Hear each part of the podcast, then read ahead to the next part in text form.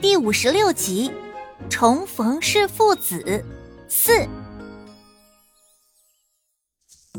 第二天，老白用蛛丝将剩下的小半片桑叶裹着小虫，捆成个小行李卷儿。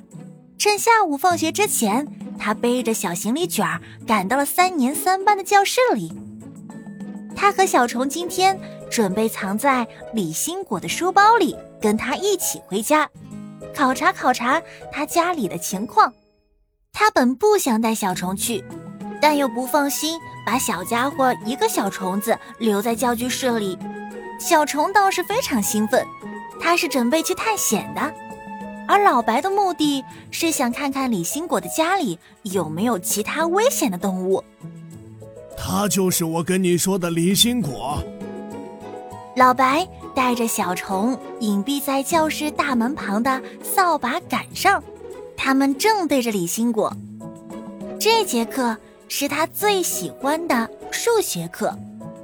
他不仅数学成绩在班里名列前茅，还被陈老师指定为数学课代表。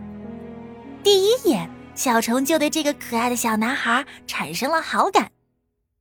啊，他好可爱呀！而且看起来很善良，小虫很满意。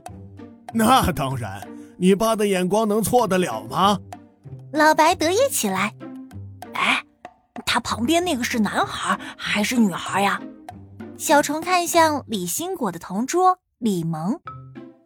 是女孩，记住，以后看见这种扎小辫的都是女孩。老白解释道。这女孩可不是个善主，我是绝对不会把你交给这样的孩子养的。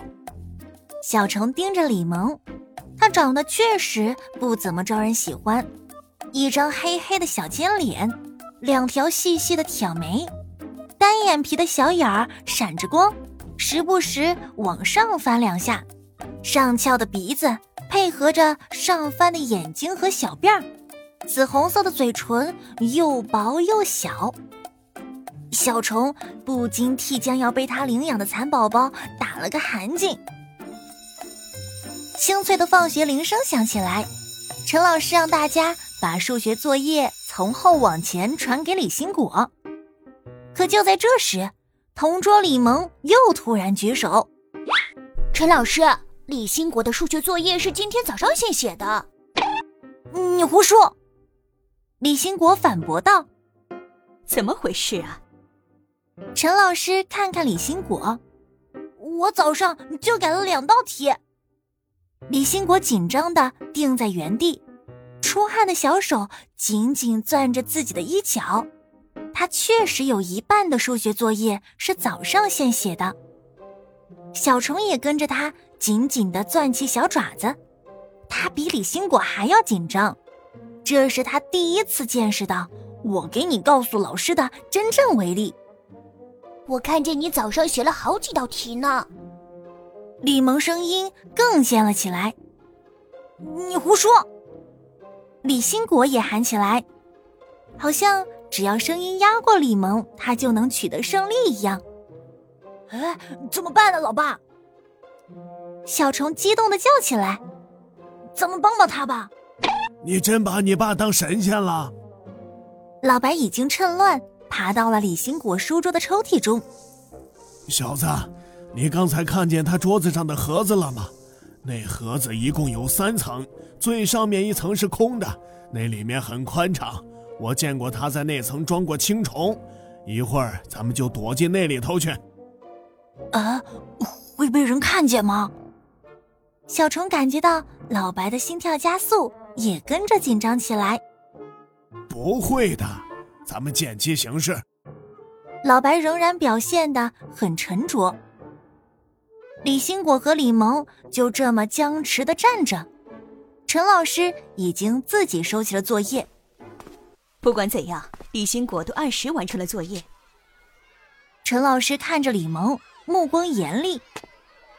李萌，你是这个学期中间转来的，不知道别的老师有没有跟你说过？在我们班是不允许，也不鼓励在同学之间互相打小报告的。没有，陈老师，我我真的看见了。